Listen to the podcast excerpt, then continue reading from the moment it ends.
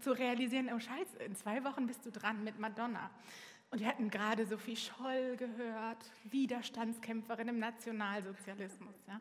Und dann äh, Albert Einstein, Nobelpreisträger.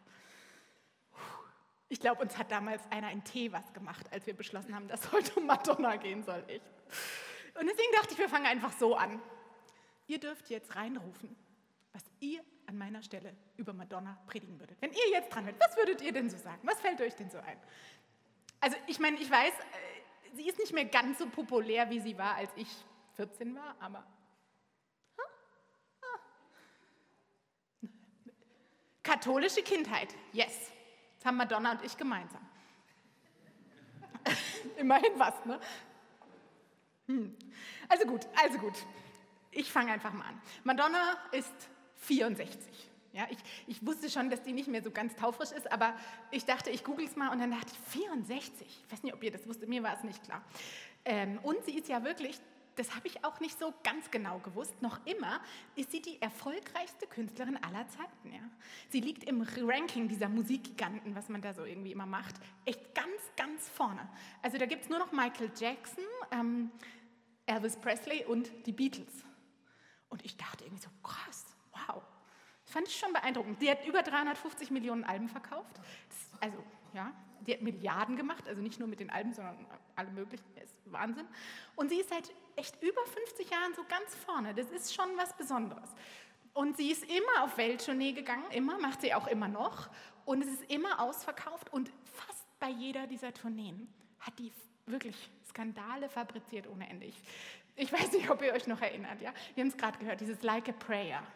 Kann es jetzt nicht singen, sonst wird der Unterschied zwischen unseren Fähigkeiten zu deutlich. Ähm, aber dieses, ich weiß nicht, ob ihr euch vielleicht erinnert, vielleicht hat der eine oder andere früher immer so auf MTV gesehen. Da singt sie in einem schwarzen Kleid, natürlich wie immer, ähm, hat man schon was zu gucken. Und da singt sie vor brennenden Kreuzen. Und dann irgendwann in diesem Video küsst sie so eine Heiligenstatue, vielleicht ist es eine Jesus-Statue, schwarz, eine schwarze Statue, küsst sie und dann erwacht die zum Leben.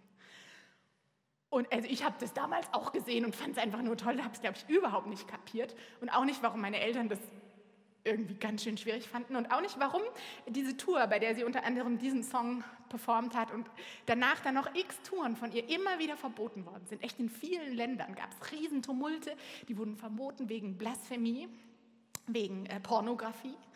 Und ähm, in Kanada, das wusste ich nicht, Kanada, ne, da drohte ihr wirklich Haft. Da musste sie dann echt ziemlich schnell mal das Land verlassen, sonst wäre sie inhaftiert worden. Pepsi hat damals eine riesen Werbekampagne mit ihr gemacht und eingestellt. Ähm, und ganz viele so Kardinäle forderten ihre Exkommunikation. Und sie hat, glaube ich, wirklich viele Gläubige damals echt, ähm, echt vor den Kopf gestoßen. Wirklich. Ich habe dann gelesen, dass Margot Käßmann, die kennt ihr vielleicht auch noch, sie war mal in Hannover Bischöfin, die, die mit Alkohol am Steuer dann und so, ne?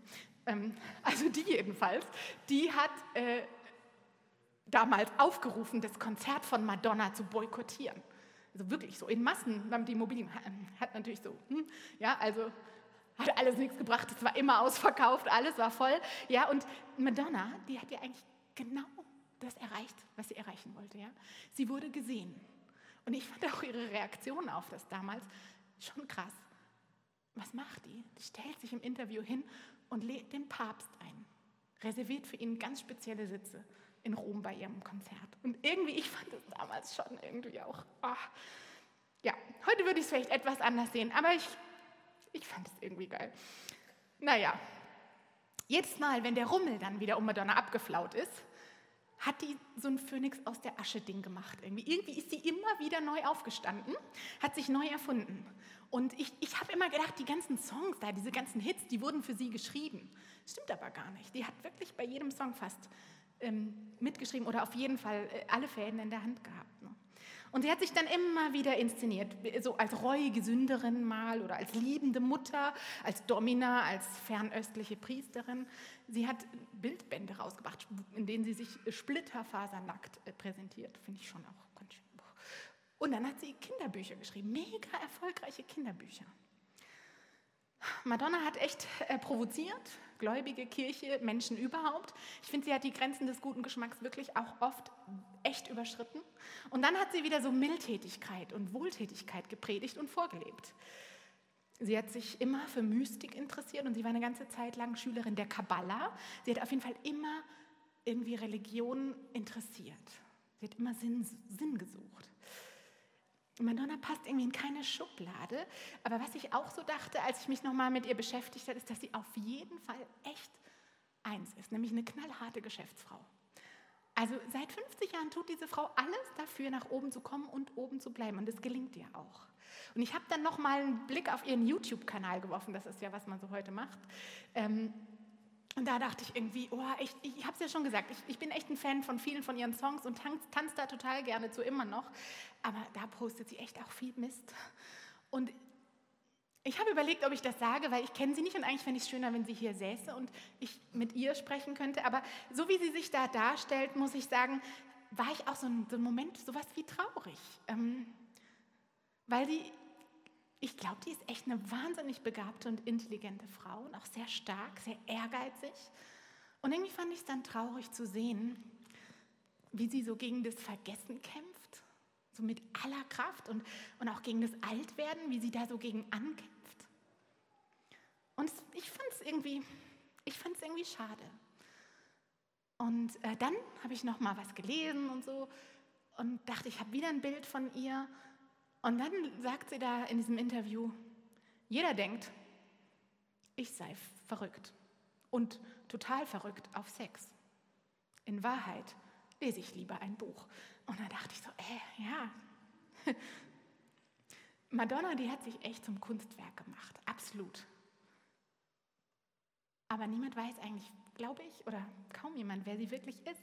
Und ich habe mich gefragt, wie viele Menschen es wohl gibt in ihrem Leben, hier auf, in diesem super bekannten Leben, die sie wirklich kennen, die sie kennen als die, die sie geboren wurde. Also sie wurde geboren als Ver Veronica Madonna Luise Ciccione am 16. August 58 ja, in Bay City in Michigan, das ist in den USA, und sie ist Tochter von einer italienischen Einwandererfamilie. Und wie wir es schon gehört haben, die Familie war katholisch und wirklich sehr gläubig, sehr streng. Und Bescheidenheit, das war einfach die Familientugend, große Tugend. Sie wuchs auf als eins von sieben Geschwistern und natürlich muss sie sich da die Aufmerksamkeit der Eltern auch immer teilen. Und als sie fünf ist, also schon total früh, stirbt ihre Mutter an Brustkrebs. Und ich musste denken, ach ja, oh krass, krass, krasser Einschnitt so im Leben von einem Mädchen.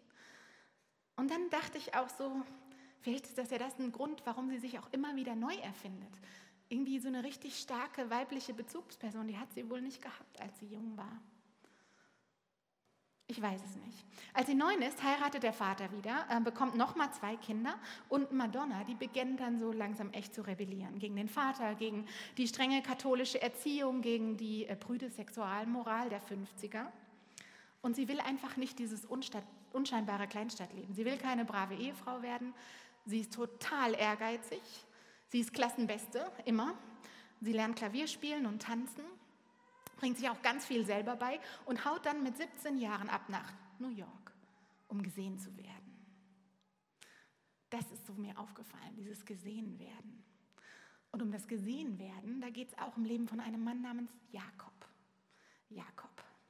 Manche von euch wissen jetzt schon, über wen ich sprechen werde gleich. Aber ich dachte, bevor wir in diese Geschichte von Jakob und um das Thema äh, gesehen werden, ein bisschen noch tiefer einstecken, machen wir ein kleines Spiel. Und das ist eigentlich nur dazu da, damit wir nachher noch ein bisschen besser verstehen, worauf es mir ankommt. Habt ihr euch schon mal gefragt, was ähm, Leute denken, was ihnen auffällt, was sie bemerken, wenn sie euch zum ersten Mal sehen? Also wenn ihr jemanden begegnet, jemand sieht euch, was fällt ihm als allererstes ein? Und ich, ja, also was denkt ihr? Sind es vielleicht irgendwie eure schönen Haare? Vielleicht die Glatze? Euer Akzent? Dass ihr laut seid? Oder im Gegenteil, dass ihr eher reserviert seid, schüchtern? Keine Ahnung. Also was denkt ihr, was fällt Leuten auf, wenn sie euch das erste Mal begegnen? Und ich dachte, damit es nicht so abstrakt bleibt, spielen wir das Spiel wirklich und ihr macht es mit mir. Ich bin ein Versuchskaninchen und ich stehe jetzt hier und ihr ruft jetzt rein. Ihr dürft wirklich einfach reinrufen. Was fällt euch einfach auf? Also ihr müsst schon rufen.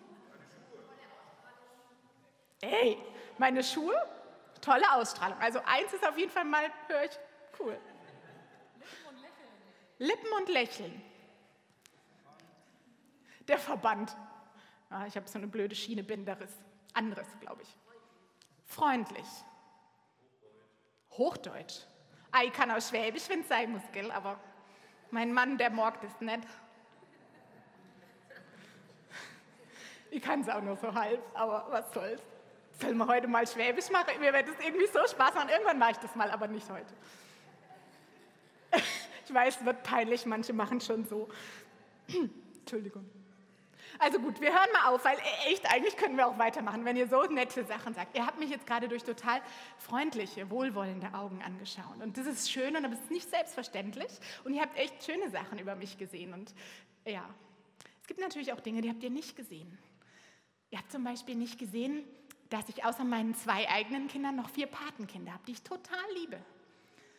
Und ihr habt auch nicht gesehen, dass ich eigentlich immer gedacht habe, ich will überhaupt nie Kinder haben. Ihr habt auch nicht gesehen, dass ich Nougat liebe. Und zwar so richtig fette Stücke, ja, so Backnougat, ganz groß. Und dann mit dem Messer dünn abschneiden und einfach essen. Oh. Habt ihr nicht gesehen? Ihr habt auch nicht gesehen, dass ich ähm, ja, nachts manchmal Albträume habe. Ihr habt nicht gesehen, dass es so ist, dass ich immer noch manchmal das Gefühl habe, ich darf nichts falsch machen dass es mir schwerfällt, zu meinen Schwächen zu stehen und dass ich mich dann nicht geliebt fühle. Und dass ich mich dafür auch manchmal noch schäme, auch mit 42 noch. Es gibt echt viel, was wir nicht sehen, wenn wir einen Menschen anschauen. Und ich könnte jetzt noch eine Weile so weitermachen. Wir könnten auch den Spieß umdrehen, ja, und jeder von euch darf mal, ne, und dann kriegt er erst so was Nettes. Und dann schauen wir so lange hin, bis wir sehen, entdecken, was hinter der Fassade alles so schlummert. Und vielleicht sitzen wir dann am Ende heulend da, keine Ahnung, nee, so weit lassen wir es nicht kommen, keine Sorge. Aber mir geht es um, um einen wichtigen Unterschied, um den Unterschied zwischen angesehen werden und wirklich gesehen werden. Ich glaube, das ist ein ganz großer Unterschied. Und ich glaube, also ich musste so denken, jeder, der schon mal Online-Dating probiert hat, der, der weiß es ja. Also dein Profil da wird von so vielen angeschaut, aber wirklich gesehen wirst du ja nicht. Und dann dachte ich, ja, ist ja nicht nur beim Online-Dating so, ist, ist doch eigentlich oft so im Leben, oder? Ich, ich weiß ja nicht, wie es bei euch ist, aber ich musste so drüber nachdenken und dachte, ah, eigentlich ist es schon so. Ich glaube, oft, wirklich oft werde ich nicht gesehen im Leben. Und selbst mit den Menschen, die mich jeden Tag sehen, geht es mir selber ja auch so. Ich sehe sie, aber ich sehe nicht immer wirklich, wer sie sind und was sie brauchen. Aber manchmal, manchmal hat man ja auch so Momente, wo das dann gelingt, zum Glück. Und dann fühlt es sich auch richtig gut an. Dann fühlt es sich richtig gut an, gesehen zu werden. Und ich finde immer, wenn sowas passiert, dann fühlst du dich auch richtig. Dann fühlt sich richtig an, dann fühlst du dich beachtet und irgendwie sicher und wertvoll. Und so sollte es auch sein. Und ich musste so denken, das ist eigentlich auch wirklich, was Gott sich für uns wünscht, dass es so ist. Und leider ist es halt doch oft anders. Und auch im Leben von Jakob war es anders. Jakob war ein Mann, der sein Leben lang nicht wirklich gesehen wurde. Dabei wollte er unbedingt gesehen werden. Jakob hatte einen Zwillingsbruder, ich weiß nicht, manche werden diese Geschichte aus dem Alten Testament kennen. Er hatte einen Zwillingsbruder und der hieß Esau, danke sehr. Jakob und Esau.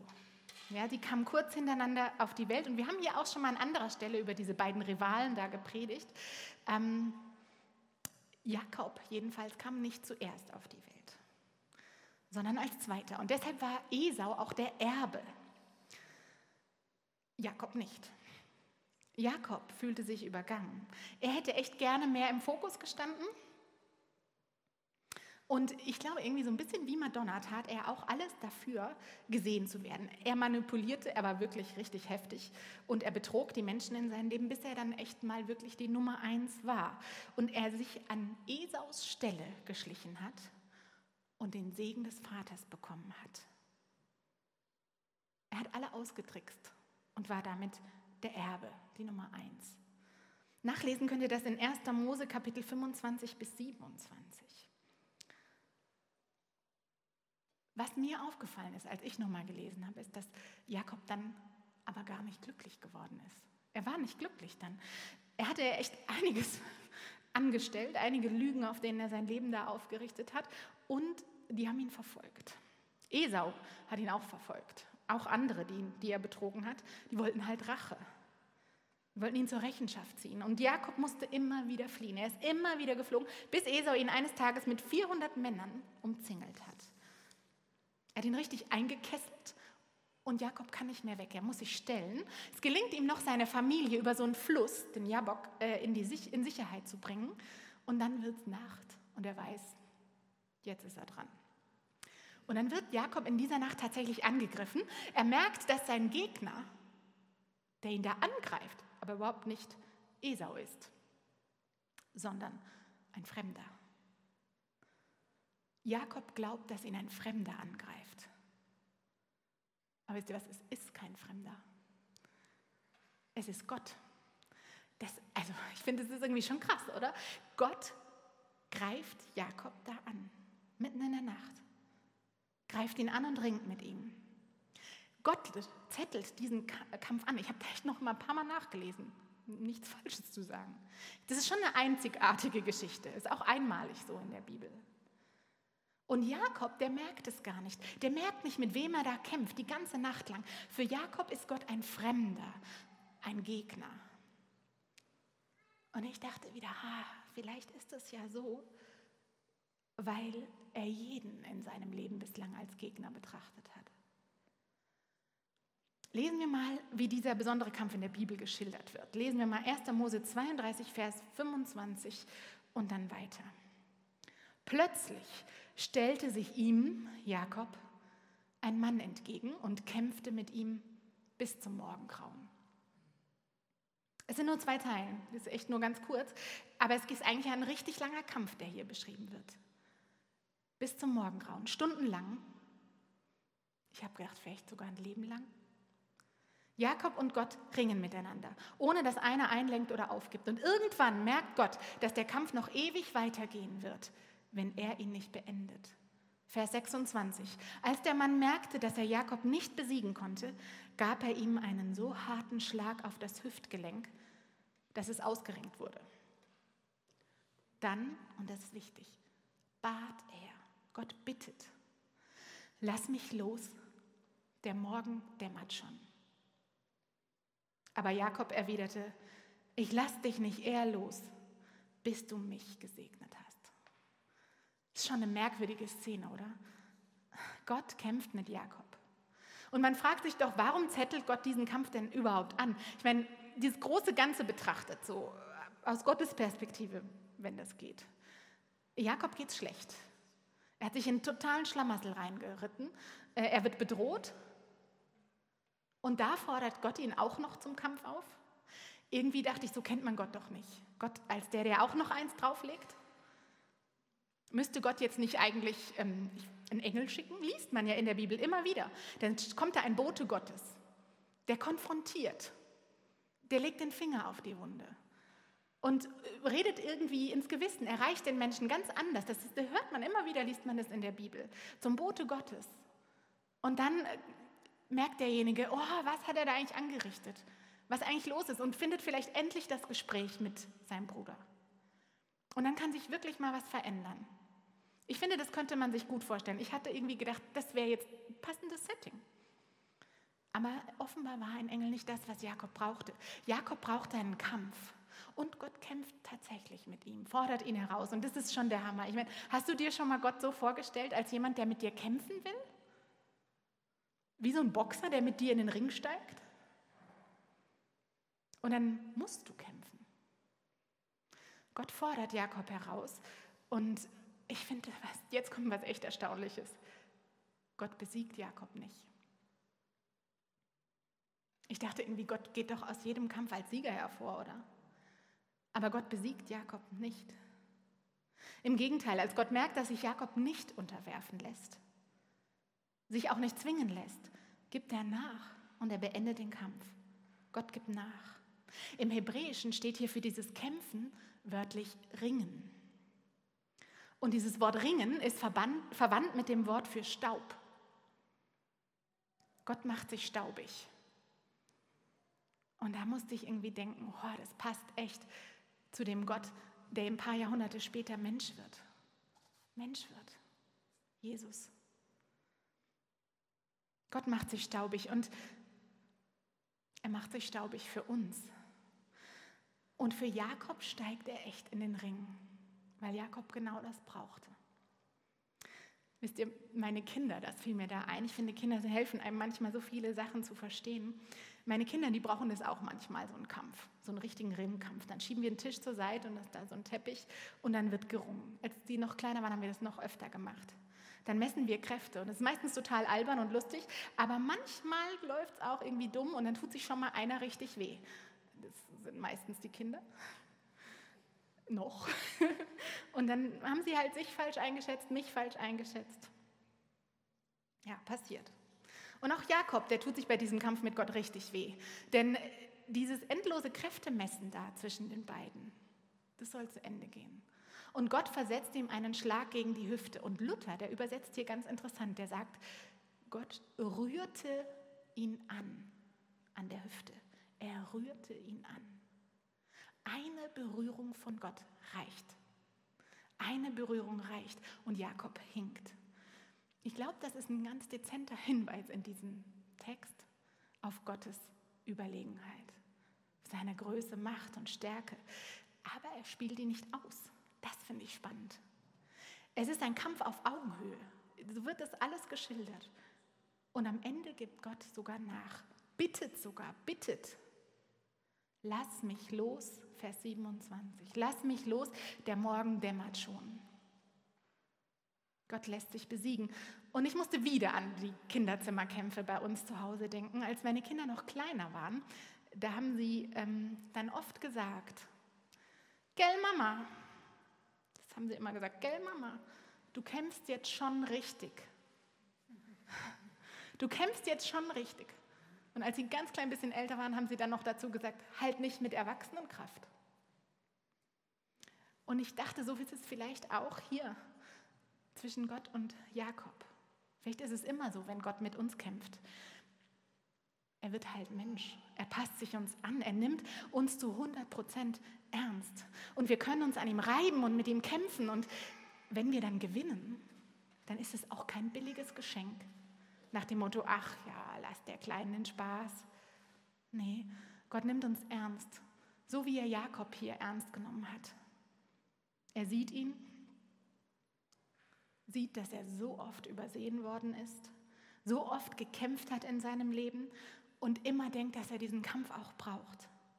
Jakob glaubte, dass er zu kurz kommt, dass er es im Leben schlechter erwischt hat als sein Bruder. Jakob glaubte, dass er um alles kämpfen muss, sogar um Gottes Ja. Also hat Gott auch mit ihm gekämpft. Und eigentlich, musste ich denken, eigentlich war der Kampf mit ihm ein Kampf um ihn. Gott hat den Kampf verloren, um Jakob zu gewinnen. Er hat Jakob nicht gedemütigt, er hat ihn nicht unterworfen. Ich glaube auch, kann man denn einen Menschen unterwerfen, den man für sich gewinnen will? Ich glaube, es geht gar nicht. Und so einen Menschen wie Jakob schon gar nicht. Ich, ich bin auch ein bisschen so, du vielleicht auch. Jeder, ich glaube, in uns schlägt allen sowas, ja, sowas Starkes, Hungriges, Rebellisches. Da will man, man will gewinnen. Und man braucht das Ringen, man braucht den Kampf. Ich brauchte echt einige Kämpfe in meinem Leben. Ich brauche das Ringen mit Gott immer noch. Wirklich. In der Zeit, als ich zum Beispiel Jesus mal besser kennengelernt habe, ist schon länger her, ähm, da hat mich alles, was mit Zwang und Pflicht und mit Gehorsam und Müssen und Sollen zu tun hat, unheimlich gereizt. Wirklich. Ich habe Jesus auch in einem Setting kennengelernt, das total geprägt war von Gesetzlichkeit, von Moral, von Müssen, von auch Heuchelei und auch von scheinheiliger Moral. Und das hat mich fast dazu gebracht, die Sache mit Jesus an den Nagel zu hängen. Aber Gott ist schon dran geblieben an mir. Sehe ich im Rückblick sehe ich das so deutlich. Er hat gerungen mit mir und um mich. Es gibt Kämpfe in meinem Leben, die habe ich gar nicht mit Gott gekämpft oder zumindest immer gedacht. Und ich glaube, es ist immer noch so. Aber in diesen Kämpfen hat Gott eine neue Richtung reingebracht. Er hat mir zum Beispiel geholfen, über die Jahre nicht länger gegen meine Eltern zu kämpfen, sondern für sie und für uns für unsere Beziehung. Und das hat wirklich viel verändert. Da, wo Gott in diesen Kampf reingekommen ist, das hat so viel verändert. Ist nicht alles gut, wirklich nicht. Und trotzdem ist alles sehr viel besser. Und ich weiß nicht, wo ich heute in meinen ganzen Beziehungen so stehen würde, ohne das Ringen von Gott. Und wenn er mir nicht gezeigt hätte, dass er für mich ist, in all dem, wo auch manchmal sich so anfühlt, als wäre wirklich ganz schön viel gegen mich, zu wissen, dass er für mich ist und dass er in jedem Kampf, den ich kämpfe, um mich kämpft. Wirf doch mal einen Blick auf die Kämpfe in deinem Leben. Ich meine, jeder von uns hat ja so Gefechte, die er ausfechten muss. Denk einfach mal gerade so an dich selber, an das, was bei dir persönlich so los ist. Was hast du gerade für Kämpfe? Was kämpfst du? Wo kämpfst du? Mit wem? Und warum kämpfst du? Und hat, hat das alles auch ein Ziel? Wofür? Hat es ein Wofür, wo du kämpfst? Gott will überhaupt nicht, das ist mir echt wichtig, Gott will überhaupt nicht, dass wir aufhören zu kämpfen. Gott liebt Kämpfer, er ist ja selbst ein Kämpfer. Aber er ringt schon oft mit uns. Er ringt oft mit uns um eine neue Perspektive. Darum, dass aus Gegen für wird.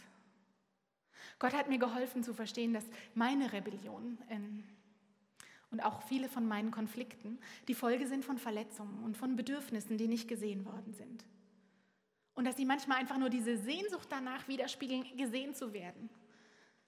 Dass ich vorkomme, meine Bedürfnisse, meine Wut, meine Verletzungen auch.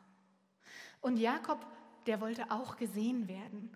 Und als es da Morgen wurde in dieser Nacht und der Kampf zu Ende geht, merkt Jakob, was ihm fehlt. Dass ihm was fehlt, worum er sein Leben lang gekämpft hat. Nochmal Vers 27. Ich lasse dich nicht eher los, bis du mich gesegnet hast. Jakob wollte sein Leben lang gesehen werden, schon bei seiner Geburt. Deswegen heißt er Fersenhalter. Er hat offenbar seinen Zwillingsbruder an der Ferse gehalten auf dem Weg durch den Geburtskanal. Vielleicht ist das auch nur ein Bild, um nicht zu kurz zu kommen. Er wollte nicht zurückstehen und ich kann ihn irgendwie auch echt verstehen. Ich finde es auch irgendwie scheiße. Es ist doch blöd, dass manche mehr Bedeutung haben als andere, einfach nur so, weil sie zuerst geboren werden. Warum hat man heute mehr Bedeutung als ein anderer? weil man redegewandter ist, hübscher ist, manchmal leider noch, weil man männlich ist oder weiß oder irgendwas, sowas. Und es ist doch echt unfair, das ist ungerecht und es ist auch scheiße. Vor allem für Menschen, die einfach gesehen werden wollen. Ich bin auch so jemand. Nicht nur Madonna, nicht nur Jakob oder ich. Ich vermute, dass auch viele von euch schon vielleicht sogar jeder das Gefühl hatten, übersehen worden zu sein, übergangen worden zu sein, ungerecht behandelt worden zu sein. Und das tut halt einfach weh und da rebelliert was. Und in Jakob, da hat es auch rebelliert. Und ich glaube nicht, dass er von Geburt an einfach nur egoistisch und neidisch war und hinterhältig und sich den Segen erschleichen wollte. Ich glaube, dass er tatsächlich zu lange nicht gesehen worden ist. Und dass er lange gebraucht hat, um zu verstehen, wie Gott ihn sieht. Jakob wusste einfach nicht oder konnte es vielleicht auch nicht begreifen, nicht glauben, dass für Gott nicht zählt, an welcher Stelle du geboren worden bist. Er wusste nicht, dass der Zweite für Gott genauso wichtig ist wie der Erste. Dass sein Herz vielleicht ganz besonders schlägt für die Zweiten, für die, die hinten kommen. Ich meine, denk mal an Jesus und sein Leben. Jakob wird das alles erst klar, während er mit Gott ringt im Ringen mit dem Allerhöchsten, das ist, irgendwie so was Krasses, gell? wird ihm klar, wer er wirklich ist. Ebenbild, er kennt seinen Wert und er begreift, dass er nicht mehr kämpfen muss. Und deswegen will er dann unbedingt, dass Gott ihn segnet. Ihn, ihn wirklich und ehrlich und nur ihn. Mit allen Bedürfnissen und Sehnsuchten, mit allen Grenzen und Fehlern. Nicht so wie damals, als er sich als ein anderer ausgegeben hat und den Segen erschlichen hat. Ich lasse dich nicht ehrlos, bis du mich gesegnet hast, sagt Jakob. Ich lasse dich nicht, du segnest mich denn, sagt Luther. Das kennt man noch im Ohr. Jakob braucht Gottes Ja, den Segen. Und Gott sagt auch Ja und er segnet diesen Kämpfer, diesen Jakob. Und mir tut es echt gut, das zu wissen. Mir tut es wirklich gut. Es hat mir richtig gut getan, das wieder zu lesen, da mich wieder so durchzuarbeiten. Diese Seite von Gott, die hier so deutlich wird. Die Seite, wo, wo man einfach merkt, ey, mit Gott kannst du ringen, oh, du kannst rebellieren, du darfst kämpfen. Das ist wichtig für mein Herz. Und für mich ist ehrlich gesagt auch wichtig, dass es wirklich um mich geht. Nicht um irgendwie jeden Menschen auf der Welt, weil wir alle gleich sind und alle wertvoll und so weiter und so weiter. Stimmt ja alles. Sondern dass es um mich geht. Um mich ganz persönlich und um das, was ich brauche. Und ich habe mich gefragt, was würde Madonna wohl sagen? Was würde es wohl für sie bedeuten, wenn sie so mit Gott kämpfen könnte wie Jakob? Käme ihre Suche, ihre spirituelle Reise dann an ein Ziel? Ich weiß es natürlich nicht und ich will eigentlich auch gar nicht so darüber spekulieren. Ich will für mich sprechen. Mir geht es da wie Jakob. Ich bin erst durch diese Begegnung mit Gott, durch den Kampf mit Gott, mit diesem lebendigen Gott zu mir gekommen. Habe verstanden, wer ich eigentlich wirklich bin. Habe auch verstanden, wer Gott ist. Und habe verstanden, dass dieser Hunger nach Bedeutung oft so eine Sehnsucht widerspiegelt. Diese Sehnsucht nach Gott, nach gesehen werden von ihm selbst. Und ich habe verstanden, dass Rebellion oft die Folge ist von ungestillten Bedürfnissen. Und dass Gott diese Bedürfnisse wirklich stillen will.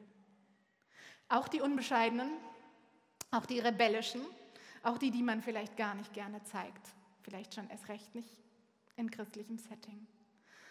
Und mir sind zwei Dinge klar geworden am Leben von Madonna, aber noch mehr an der Geschichte von Jakob. Gott hat einfach kein Problem mit Menschen, die gesehen werden wollen. Das klingt so banal, aber für mich ist es cool. Gott hat damit überhaupt kein Problem. Im Gegenteil, er kämpft um uns. Und er hat auch kein Problem mit Rebellen und mit Kämpferinnen. Im Gegenteil, er ist einer. Aber Kampf ist halt nicht gleich Kampf. Manche Kämpfe machen was gut. Sie bringen uns weiter. Sie müssen gekämpft werden. Da darf man auch kämpfen. Und es gibt Kämpfe, die darf man auch kämpfen, aber die machen uns kaputt. Und da hilft uns Gott, dem Ringen neue Richtung zu geben und ein Ziel, ein gutes Ziel. Überleg nochmal, welchen Sinn haben die Kämpfe, die du kämpfst? Und was macht die Vorstellung, dass Gott mit dir zusammen in diesen Kämpfen steht, mit dir im Ring kämpft? Nicht gegen dich, sondern für dich. Zwei Dinge. Zwei Dinge darfst du nicht vergessen. Wirklich nicht. Erstens, wir haben einen Gott, der uns sieht, wirklich sieht. Gott sieht dich. Ich finde das cool. Vielleicht hast du es schon tausendmal gehört, aber es ist einfach was richtig Cooles. Und weil das so ist, müssen wir vor Gott nicht weglaufen wie Jakob. Wir müssen nicht Fassaden aufbauen wie Madonna. Das macht im Showbusiness wahrscheinlich sogar richtig Sinn, das zu machen. Aber im echten Leben macht es überhaupt keinen Sinn, denn es geht ja um dich, um das, was du brauchst. Und das Zweite, was du nicht vergessen sollst, wir haben einen Gott, mit dem man kämpfen kann, ringen kann, wo man rebellieren darf. Wir haben einen Gott, mit dem man kämpfen kann und Gott kämpft um dich und für dich und niemals gegen dich. Ist dir klar? Gott ist für dich und er interessiert sich für dich ganz persönlich. Und was auch bei dir los ist, Gott kämpft damit mit dir und er kämpft um dich. Und manchmal fordert er uns heraus, so wie er Jakob herausgefordert hat. Und die Frage ist, was hast du mit Gott auszufechten? Was hast du mit Gott auszufechten? Ich kann das natürlich nicht beantworten, das kann nur jeder für sich beantworten. Aber ich glaube, es lohnt sich, sich dem zu stellen und die Kämpfe im eigenen Leben nochmal anzuschauen. Du darfst unbequem sein, du darfst rebellisch sein, du darfst kämpfen. Und du brauchst keine Angst haben, dass Gott dich zu irgendetwas zwingt. Er unterwirft dich nicht, sondern im Gegenteil. Er sieht dich und er ringt mit. Er ringt um dich, weil du ihm wichtig bist. Und dein Leben, alles, was dazugehört. Es ist ihm wahnsinnig wichtig. Und du darfst dir nicht einreden lassen, dass es nicht so ist. Deine Beziehung, dein Wohl, das interessiert Gott. Er will dich segnen. Und manchmal hinkt man, aber er will dich segnen. Er will, dass du ein gesegnetes Leben lebst. Das ist heute echt eine Predigt für alle, die so ein bisschen rebellisch sind, Rebellen haben in ihrem Herzen. Und ich denke auch, das passt irgendwie so gut, oder? Weil Jesus ist es doch, der der größte Rebell war. Er starb am Kreuz. Er starb am Kreuz, weil er rebelliert hat gegen Heuchelei und Scheinheiligkeit von Religiösen. Und für ein Evangelium, das es wirklich gibt. Für die gute Nachricht von seiner Liebe und seiner Barmherzigkeit. Für alle Menschen, die Hunger haben, Hunger haben und Sehnsucht nach Bedeutung und nach einem Leben, was wirklich Sinn macht. Und nach der Wahrheit, nach ihm, für alle, die weiterkommen wollen. Gott macht sich staubig für uns alle. Ja, und wenn du merkst, dass er bei dir ist, vielleicht auch jetzt gerade um dich kämpft, mit dir kämpft, dann lauf halt nicht wieder weg, sondern stell dich einfach. Steig mit ihm in den Rennen und, und lass es zu. Denn er will dich ja segnen. Ich würde gerne noch beten.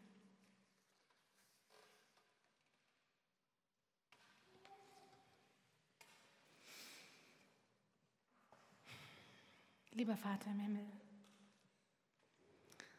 ich danke dir, dass du mit Jakob gekämpft hast und dass diese Geschichte echt in deinem Wort überliefert ist.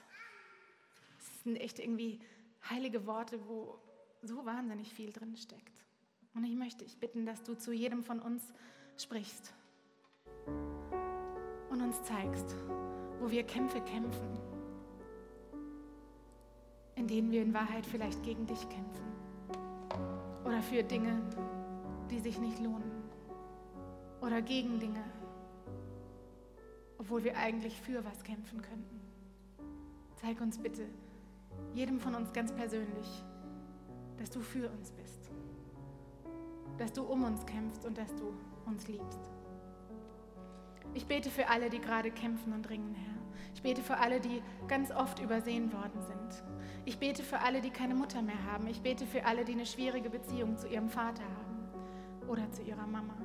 Ich bete für alle, die ihren Bruder oder ihre Schwester beneiden. Ich bete für alle, die keinen Frieden haben in ihren Beziehungen, auf der Arbeit, in der Schule. Ich bete für alle, die gerade kämpfen und ringen, Herr, wo ihr Platz ist. Ich bete für alle, die zu oft gehört haben, nicht so. Ich bete für alle, die unzufrieden sind mit ihrem Leben. Ich bete für alle, die Hunger haben nach mehr. Ich bete für alle, die was verändern wollen. Ich bete für alle, die rebellieren, Herr. Ich bete, dass du Richtung und Perspektive in ihre Kämpfe bringst.